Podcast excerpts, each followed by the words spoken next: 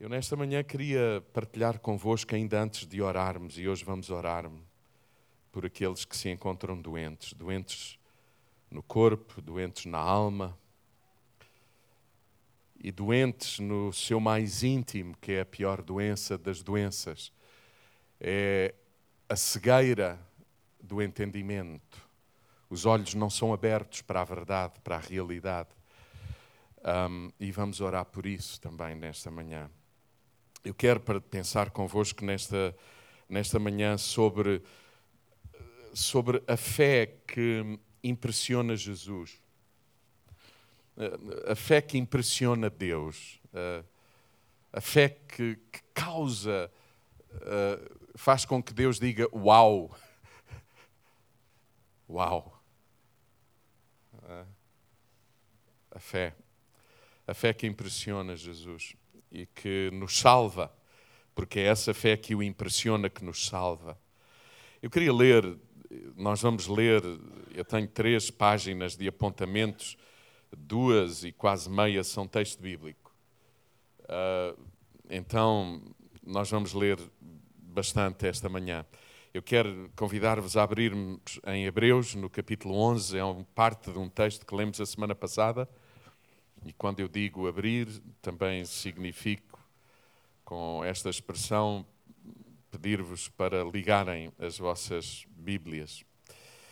Hebreus 11, versículo 5 ao versículo 6, este é um texto que já lemos a semana passada. Pela fé, Hebreus 11, 5 e 6, pela fé, Enoque foi levado para a outra vida. Interessante que há outra vida. Interessante que há quem já não creia noutra vida para além desta, como se esta fosse o princípio e o fim de tudo, sem entender que esta é apenas aquilo que acontece no meio de algo que é o princípio e o fim de tudo. Deus, estarmos com Ele e sermos mais e mais parecidos com Ele. Pela fé, Enoque foi levado para outra vida sem passar pela morte. Uma exceção. Deus levou-o e ninguém mais o viu cá na terra, diz o autor aos Hebreus. É que, diz o autor aos Hebreus, antes de sair deste mundo, diz a Escritura Sagrada, que ele, Enoque, agradou a Deus. Eu estou desconfiado que há gente aqui que não quer ter muita fé, porque corremos o risco de, ao ter, agradar a Deus e desaparecermos. Ainda bem que Deus não leva todos os que têm fé. Ainda bem também que Ele não desampara aqueles que nele ainda não creem.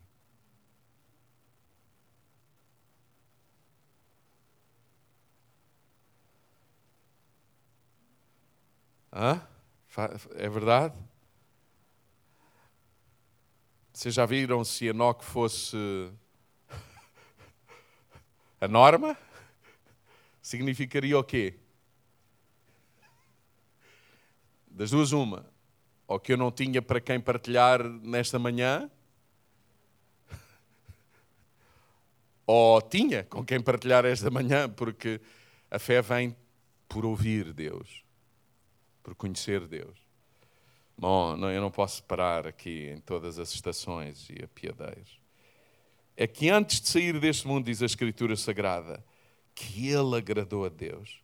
Sem fé, ninguém pode agradar a Deus.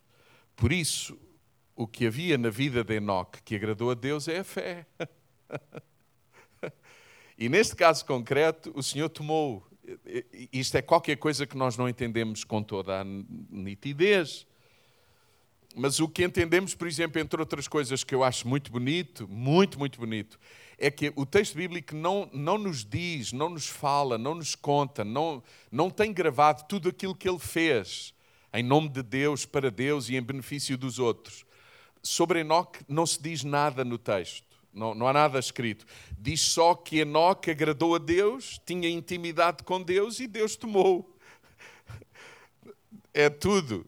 E, e é muito importante, porque ter intimidade com Deus é um bem em si mesmo não é um, não é um instrumento para que eu, depois de ter intimidade com Ele, possa fazer isto e aquilo.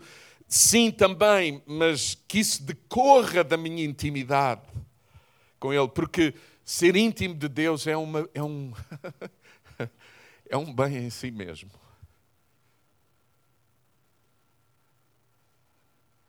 Eu acho que já vos disse, eu, por, mim, por minha vontade, eu era pai todos os anos, pelo menos uma vez por ano. Também não podia ser, bom, podia ter gêmeos. E sabe porquê? Eu lembro-me com saudade do dia em que no meu telefone se recebia a mensagem de que o filho tinha nascido. O coração explodia, bum. E sempre que isso aconteceu, eu dizia para Deus: Senhor, eu hoje podia partir, porque estou cheio, eu não preciso de mais nada. Alguém sabe qual é o sentimento? Os homens sabem, as mulheres não sei se sentem isto, acho que as mulheres não. As mulheres, quando os filhos nascem, começam a pensar nos detalhes todos, nas coisas. Nós não, é aquela. Não sei, não sei exatamente como é. Mas eu quero confessar-vos o seguinte: eu também já tive momentos com Deus em que eu disse para Deus: chega, se me quiseres levar, leva-me, porque esta é a melhor forma de ir, cheio, pleno, satisfeito. Alguém sabe do que eu estou a falar?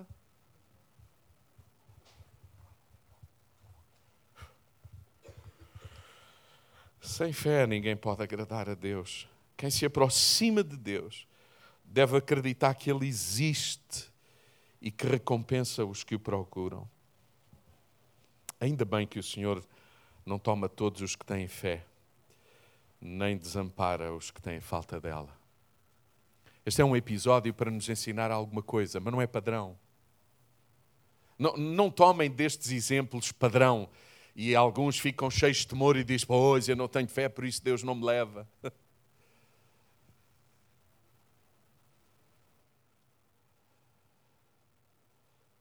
É interessante pensar que isto está escrito no capítulo dos heróis da fé. E este é um herói da fé.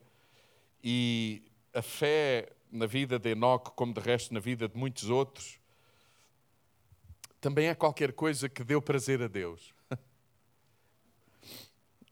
Deus também teve muito prazer na fé de Enoque. Nesta manhã eu queria ler convosco e juntos um, sobre a história de três pessoas que impressionaram Jesus. E o que impressionou Jesus foi a fé que eles tinham. Abram comigo em Mateus, no capítulo 5, versículo 13, 5 a 13, perdão. Capítulo 8, versículo 5 a 13. Mateus 8, 5 a 13. 8, 5 a 13. Quando Jesus entrou em Cafarnaum, Aproximou-se dele um oficial do exército romano, outras traduções dizem um centurião, e fez-lhe este pedido. O centurião faz-lhe este pedido: Senhor, o meu criado está de cama e sem se poder mexer, num sofrimento horrível. Eu vou lá curá-lo, disse Jesus. Mas o oficial respondeu: Ó oh, Senhor, eu não mereço que entres na minha casa. Basta que digas uma palavra e o meu, o meu criado ficará são. Também eu tenho superiores, dizia este centurião ou este oficial romano. Também eu tenho superiores a quem devo obediência e soldados às minhas ordens. Digo a um que vá e ele vai. Diga a outro que venha e ele vem e diga ao meu criado: faz isto, e ele faz. Ao ouvir aquilo, Jesus ficou admirado. Uma fé que Deus admira. Ao ouvir aquilo, Jesus ficou admirado e disse para os que o seguiam: Fiquem a saber que ainda não encontrei ninguém com tanta fé entre o povo de Israel. Digo-vos mais, dizia Jesus: há de vir muitos, hão de vir muitos do Oriente e do Ocidente, sentar-se à mesa do reino dos céus com Abraão, Isaac e Jacó. Enquanto os herdeiros do reino, Jesus usava esta expressão falando dos judeus, enquanto os herdeiros do reino serão lançados fora na escuridão, ali haverá choro e ranger de dentes.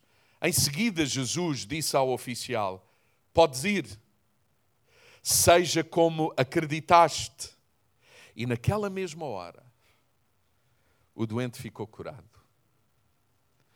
Segundo episódio que impressiona Jesus e que o faz ficar admirado sobre a fé de alguém. Mateus capítulo 15, e vamos ler do versículo 21 ao versículo 27. Mateus 15, 21 a 27. Os que abrem a Bíblia percebem-se que vão a caminho, os que ligam, nem por isso. Mateus 15, versículo 21 a 27. Porque se ouve o barulho das folhas, vocês percebem. Versículo 21. Jesus saiu daquele lugar e retirou-se para as regiões de Tiro e Sidom. Só esta expressão, retirou-se para Tiro e Sidom, ou seja, Jesus retira-se com os seus discípulos para o lugar onde os judeus não vão. A região de Decápolis, a, a região onde os judeus consideravam que naquele lado da margem nenhum bom judeu vai, pisa solo e tem relação quem habita nestas regiões. Okay?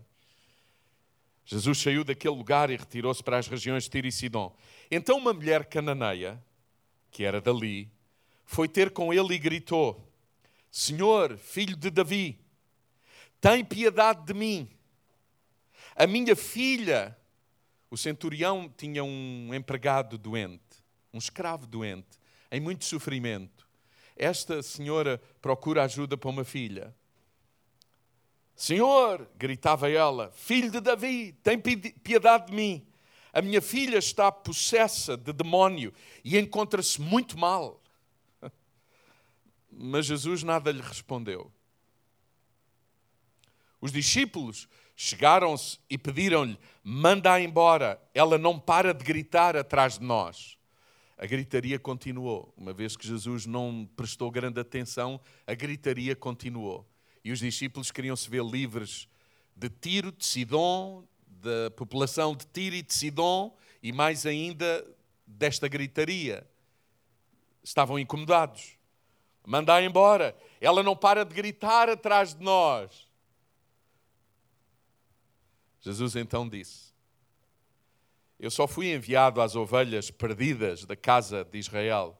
Jesus está a usar um discurso que agradava aos judeus. Eu só fui enviado às ovelhas perdidas. Bom, na verdade não lhes agradava, porque eles consideravam-se tudo menos perdidos. Mas Jesus está a dizer, por outras palavras, como Paulo também corrobora mais tarde, que, que, que, em primeiro lugar está a dar oportunidade àqueles que, na sua história, no seu percurso, tiveram conhecimento e revelação de quem Deus é. É a eles que Deus está a dar, e em Cristo, a primazia e, diz, e Jesus diz isso: Eu fui enviado às ovelhas perdidas da casa de Israel. Esta mulher não era judia, era uma cananeia, uma mulher cananeia. Eu vou dizer-vos assim: os judeus odiavam os samaritanos, mas os cananeus mais ainda. É, terrível pensar no que estes episódios na vida de Jesus que os seus discípulos provocavam no seu interior. Estamos a falar de fé. Mas ela, quando Jesus lhe diz isso, eu só fui enviada às ovelhas perdidas da casa de Israel, ela sabia que ela não era da casa de Israel. Ela sabia, ela tinha noção do que ela era. Aliás, toda a gente lhe dizia o que ela era. E você sabe, quando alguém nos diz o que é, também ficamos a saber quem não somos. E o contrário também é verdade. Jesus, mas ela veio ajoelhar-se, vejam, mas ela veio ajoelhar-se diante dele e suplicou: Senhor, acorde-me. E Jesus tem uma tirada surpreendente, única também no Evangelho, não é padrão, mas é esta. Não está certo tirar o pão aos filhos para o deitar aos cães. Jesus, aqui no original, segundo o Evangelho, não usa a palavra cães, mas cachorrinhos. Há aqui uma pequena diferença, mas de qualquer modo, cachorrinho é um cão pequeno. E nenhum de nós gostaria de ser tratado como cão Bom, vamos fazer um upgrade. Seu cachorro. Mas Jesus usa essa expressão. E sabe porque Jesus usa essa expressão? Porque essa é a expressão dos dias de Jesus sobre os habitantes de Tiro e de Sidom. São como cães que não têm alma, condenados ao inferno. E Jesus está a corroborar com a sua boca a opinião de todos os religiosos sobre esta gente. E mais do que isso, Jesus está a admitir que aquilo que esta mulher algumas vezes pensou sobre si mesmo é isto, é que ela não merece, é que ela é como os cães que não comem a comida dos filhos. Os filhos é que comem a comida que os pais lhe preparam, não são os cães. Bom, hoje estamos a viver dias de. Bom, mas avançando, andando. Jesus lembrou-lhe não está certo tirar o pão dos filhos para o deitar aos cães. Isto é, é agressivo isto. Vejam a reação da senhora. É verdade, senhor, reconheceu ela, mas também os cachorrinhos, os cães, comem as migalhas que caem da mesa dos seus donos.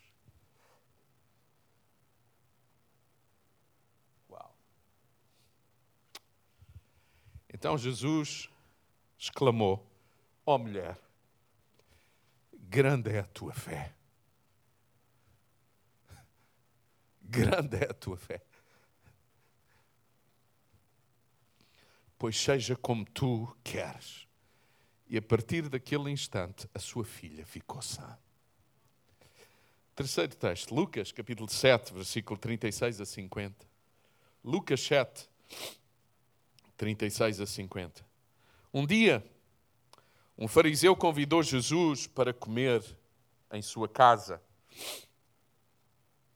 Lucas 7, versículo 36 a 50. Um dia, estamos a falar da fé que impressiona Deus, a fé que impressionou Jesus. Um dia, um fariseu convidou Jesus para comer em sua casa e Jesus foi e sentou-se à mesa ler o contexto disto é muito interessante. O fariseu convida-o, mas não é assim um convite de todo o coração, pelo prazer de ter Jesus. Não, não. O texto diz assim: eles faziam estes convites para Jesus, para num ambiente mais resguardado, alguns deles ouvirem Jesus dizer o que não devia, de acordo com o entendimento deles, e haver ali uma razão, com testemunhas, para o matarem. É o que está escrito. Este é um ambiente onde Jesus andou.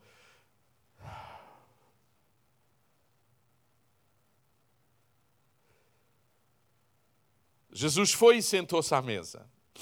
Então, uma mulher pecadora, aqui uma mulher pecadora não é uma mulher pecadora como nós somos pecadores, todos somos pecadores. Aqui a expressão uma mulher pecadora refere-se a uma mulher que vende o corpo.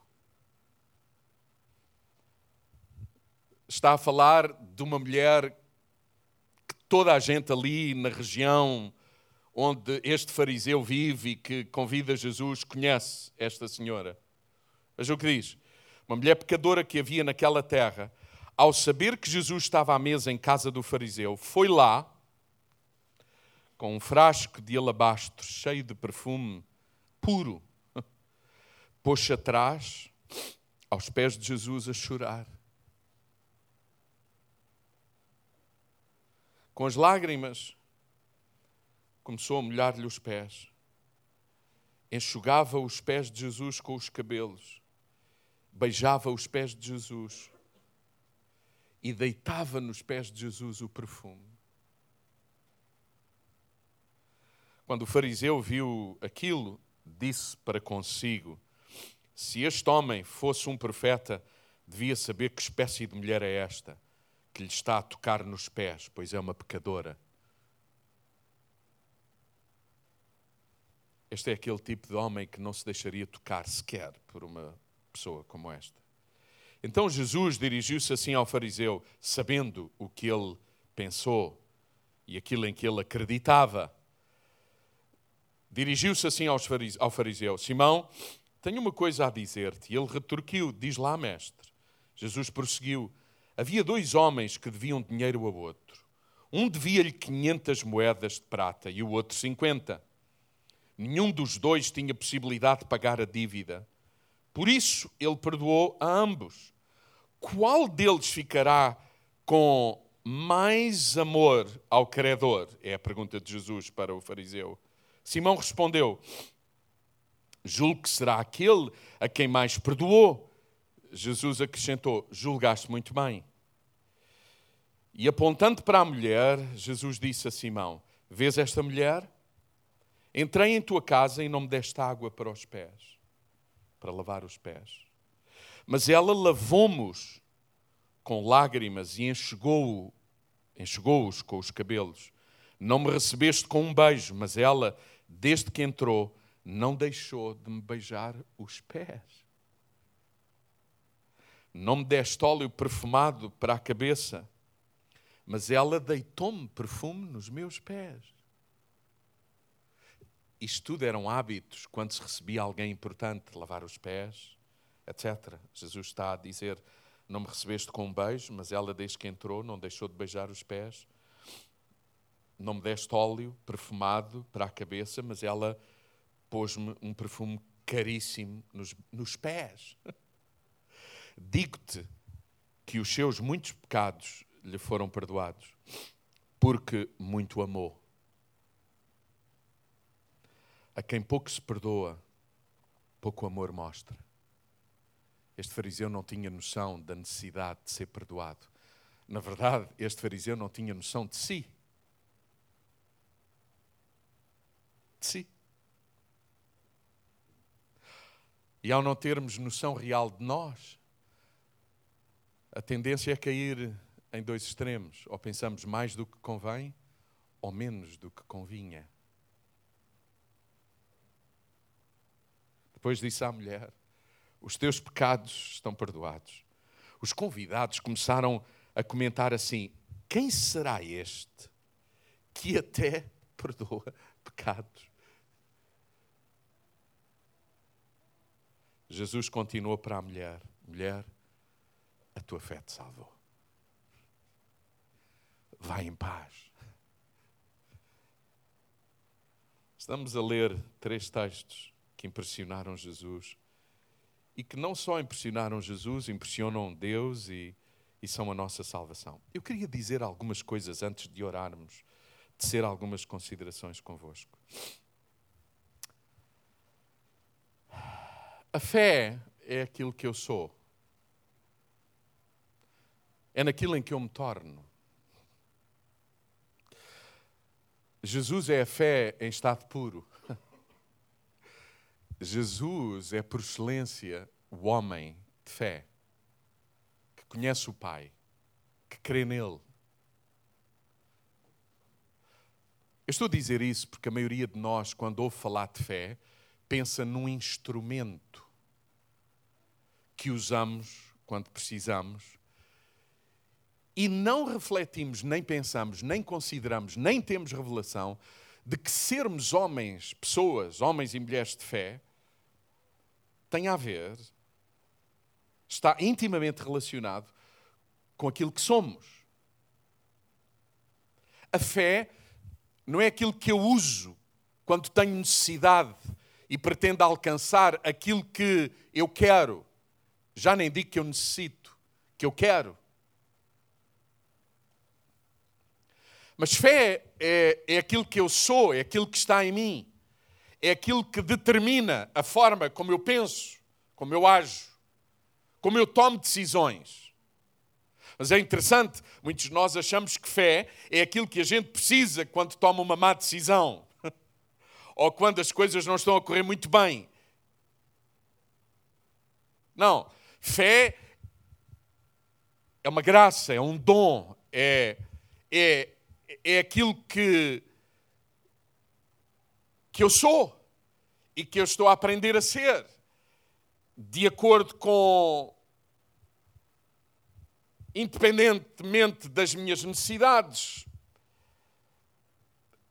Jesus é a fé em estado puro, em estado vivo, a forma como ele vive, como ele fala, como ele enfrenta as situações da vida. As pessoas de fé são, deveriam ser conhecidas dessa forma.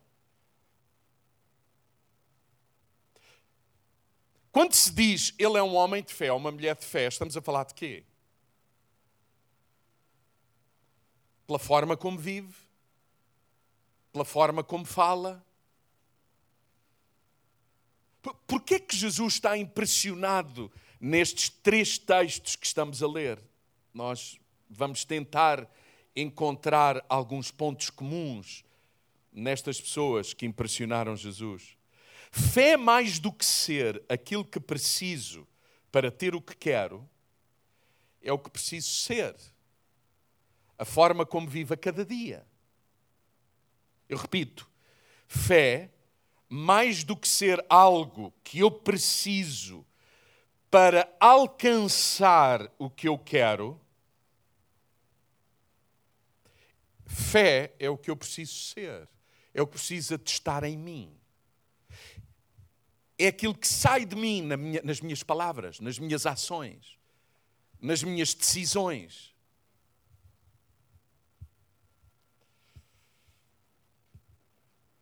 É aquilo que me transforma, é aquilo que me renova, é aquilo que me alimenta, é aquilo que me dá vida e uma nova vida. Fé é a realidade abraçada. Ou seja, Homens e mulheres de fé são pessoas que abraçam a realidade, não a fantasiam. Querem conhecê-la. Às vezes, até. Às vezes, para conhecer a nossa realidade, precisamos de ajuda. Aliás, nós não conhecemos a nossa realidade sem que os outros façam de alguma maneira de espelho para nós. Porque é nos outros que nos vamos conhecendo. Se vivêssemos sozinhos, éramos uns brutos, uns analfabrutos. Porque não teríamos finalmente a oportunidade de saber quem somos, o que há em nós, o que nos desagrada, o que nos impede. Alguém entende o que eu estou a dizer? Hã? Não. Pois, esse é um problema.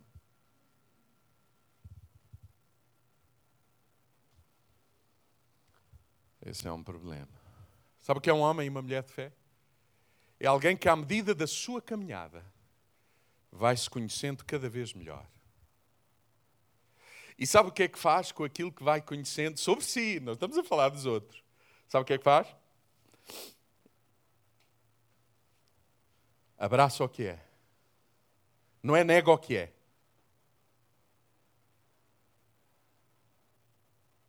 Que silêncio. Eu às vezes fico angustiado. Não sei se o vosso silêncio significa. Não sei o que é que significa. Há gente que acha que ter fé é chamar o que é como se não fosse.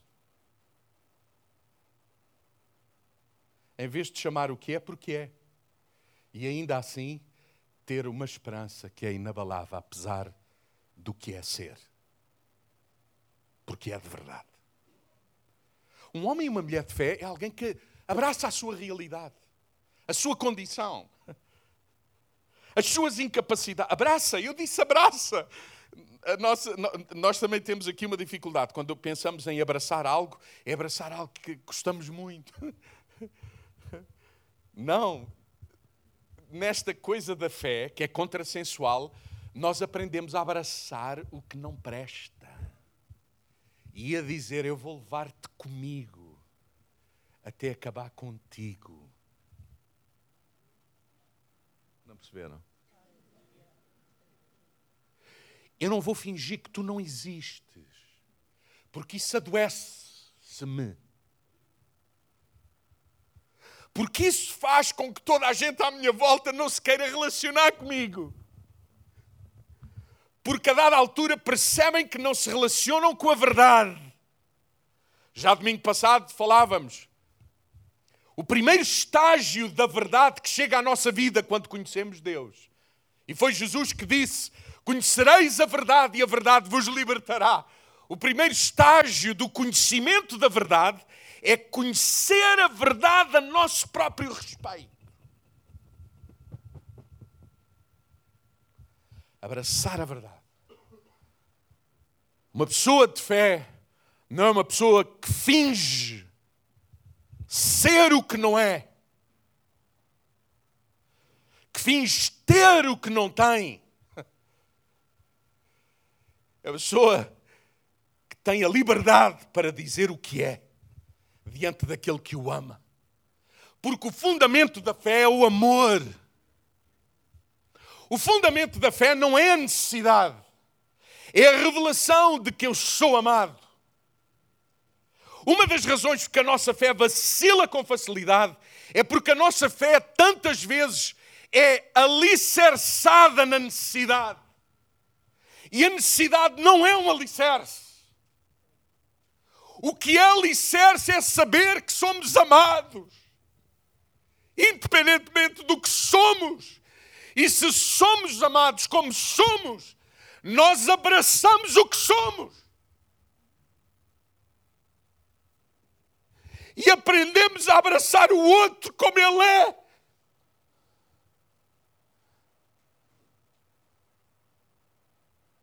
É por isso que quem tem fé é mais maduro, porque se conhece e se dispõe a conhecer o outro, e à medida que eu conheço o outro, vou-me conhecendo melhor a mim.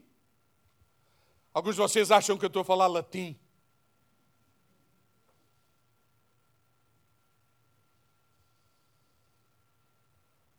Um homem de fé, uma mulher de fé, é alguém que abraça a sua realidade.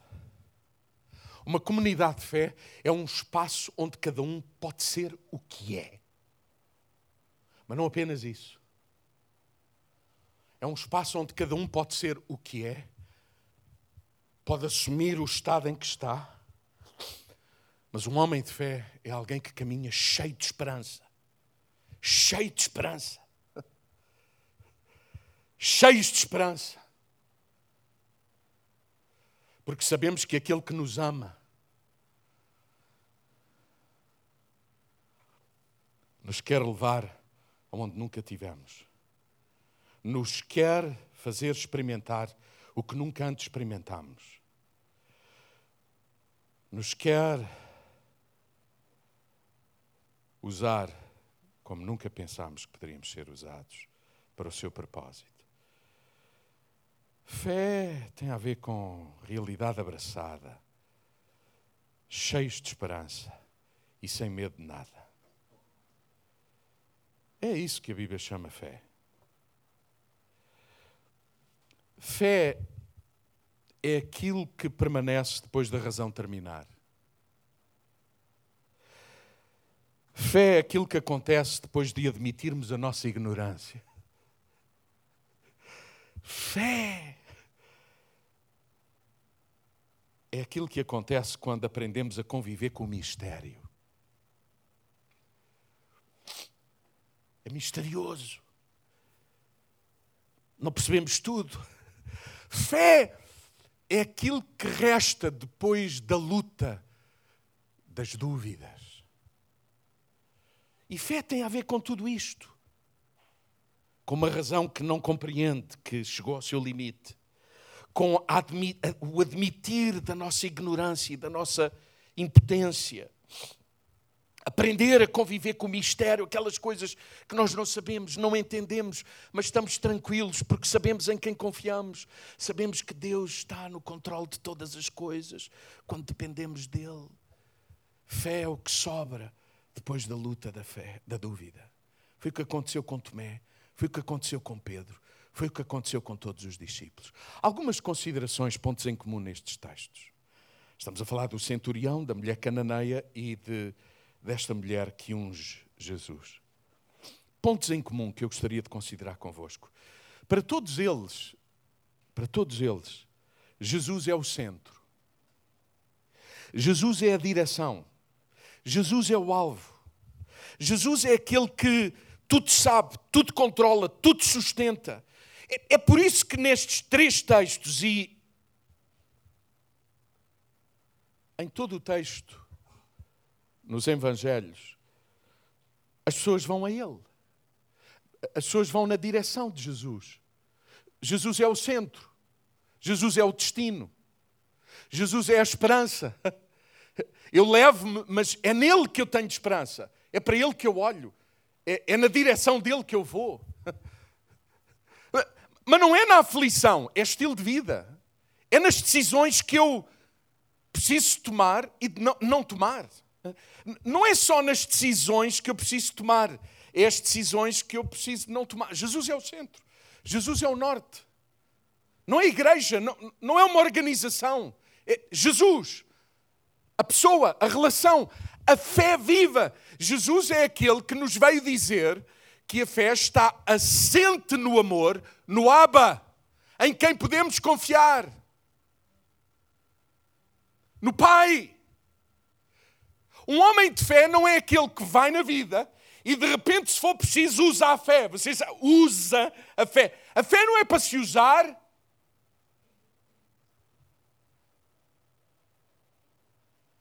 A fé é aquilo que eu quero ser, é aquilo que eu sou. Jesus é o centro. Deus é o centro da nossa atenção. É dele, do céu, de Deus, de Jesus, que eu quero o aplauso. Eu não preciso de impressionar ninguém a não ser o céu.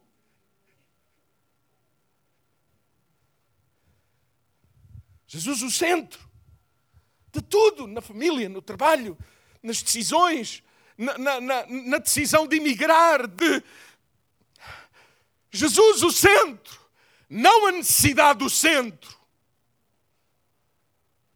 Ele o centro. É isso que a gente vê nestas três pessoas. Isto em vez de Jesus ser o escape e mais uma alternativa que experimentamos. Você, algumas vezes Deus é um escape ou mais uma alternativa. Uh, uma entre várias. Não. Ele é o princípio, ele é o meio, ele é o fim, ele é a atenção. Esta gente, né, e, e quando estamos a ler os Evangelhos, fé tem a ver com gente que diz: O meu foco é Jesus. E, e sabe que, qual é a implicação disto? Eu tenho uma enfermidade, eu tenho um problema. Eu, eu vou aos especialistas, eu, eu louvo a Deus pelos especialistas que, que, estão ao meu dispor. Mas no fim, no início, no, durante, é em ti, Senhor, que está a minha atenção. É de ti que eu dependo, independentemente. Alguém sabe do que estou a falar? Jesus, o centro.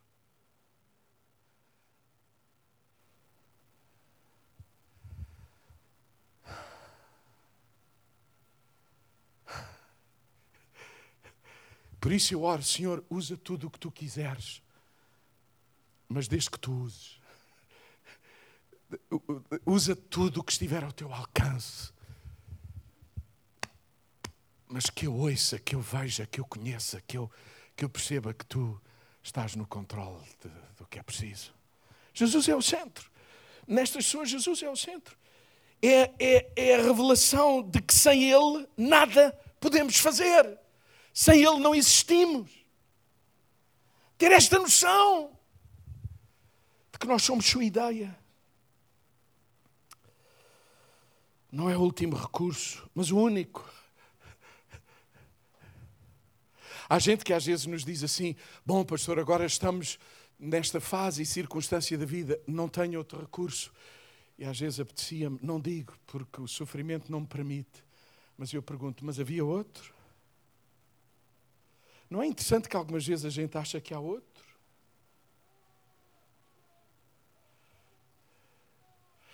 Não é interessante que eu posso ter um bom currículo e alguém me oferece trabalho e eu digo, bom, este é o.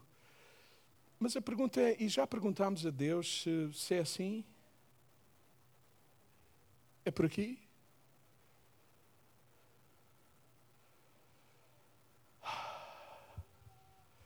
Paulo vivia noutra dimensão de fé. Paulo, Jesus era o centro. E então os profetas até diziam assim a Paulo: Paulo, quando tu fores fazer a vontade de Deus, vais ser perseguido, vais ser espancado, vais ser maltratado, as coisas não vão correr muito bem. E Paulo, sabendo que era por ali, Paulo diz: Amém. Assim seja. Jesus é o centro. Mas é interessante que nós vimos a Jesus e queremos ser pessoas de fé para não passar pelo quê? Irmãos, um homem e uma mulher de fé é aquele que Jesus é o centro, é ele que dirige. E deixem-me dizer-vos assim: algumas vezes, debaixo da direção de Deus, nem tudo vai correr bem. Vai haver perseguição, vai haver gente contra. Eu vou dizer-vos assim, já dissemos isso mais do que uma vez. Se só há perseguição na tua vida, provavelmente tu não estás a seguir a vontade de Deus na tua vida. Mas está tudo maravilhoso e toda a gente concorda contigo, seguramente também não o estás a seguir. Você sabe, é, é uma caminhada entre oásis e deserto. Com desertos prolongados e oásis por momentos. Alguém sabe do que eu estou a falar? Mas Jesus no centro.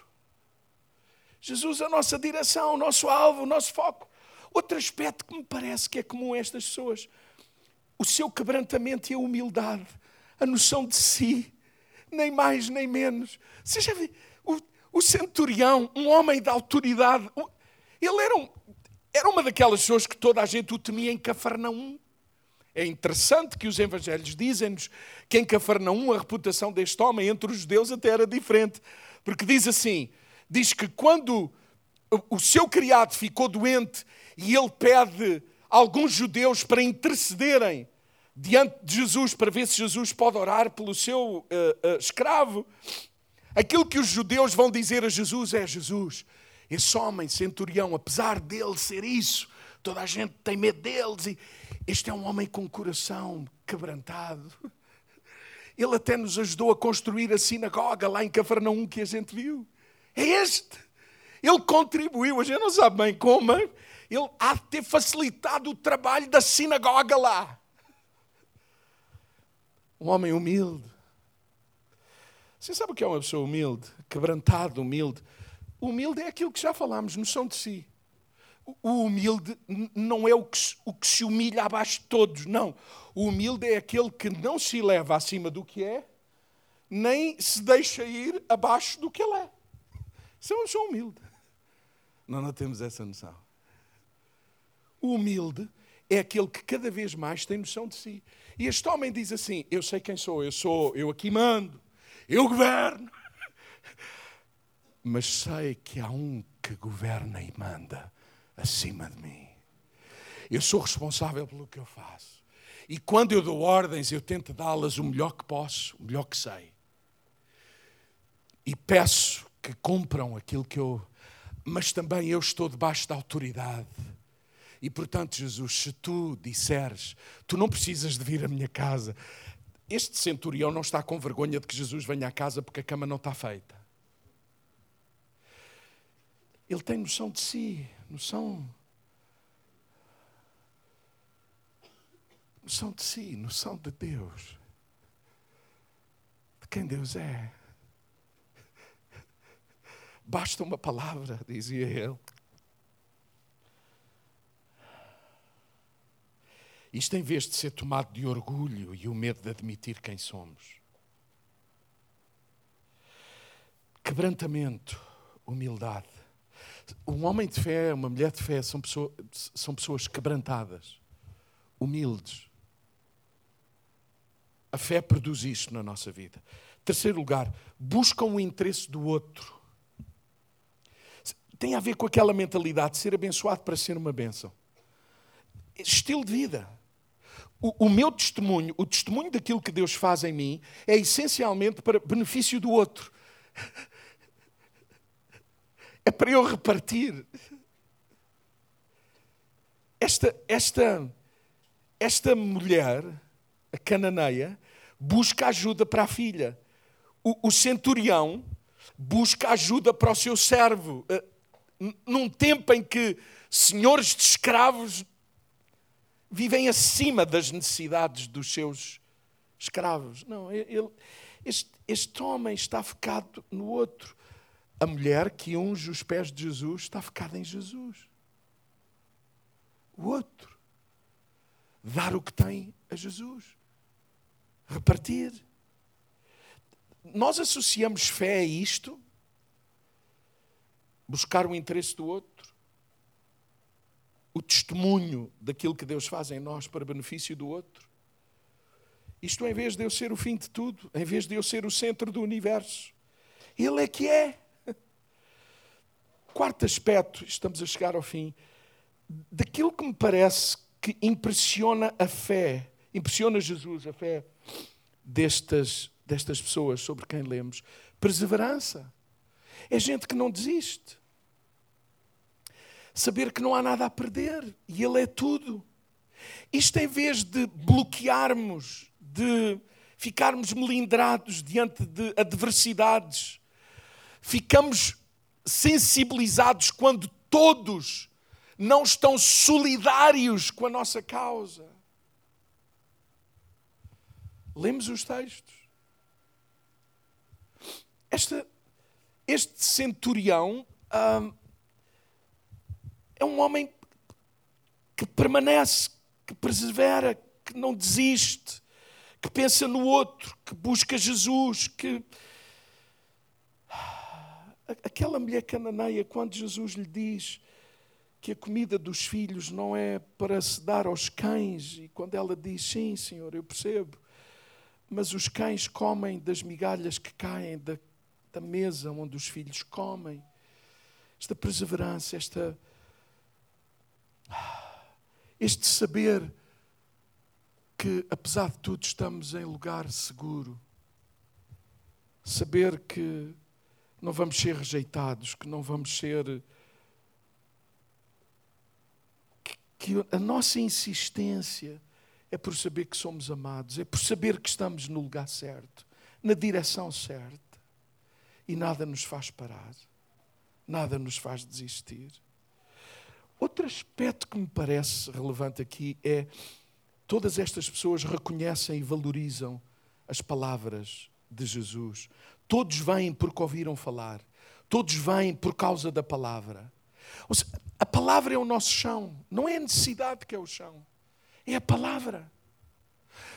Tudo aquilo que nós precisamos em todos os momentos da vida são a sua palavra, a sua direção. Porque realmente nem só de pão o homem come, vive. Palavra. Reconhecer o valor da sua palavra, da sua direção do testemunho de Deus no nosso interior. E por fim, outro ponto em comum. A revelação que no seu favor não há preferências.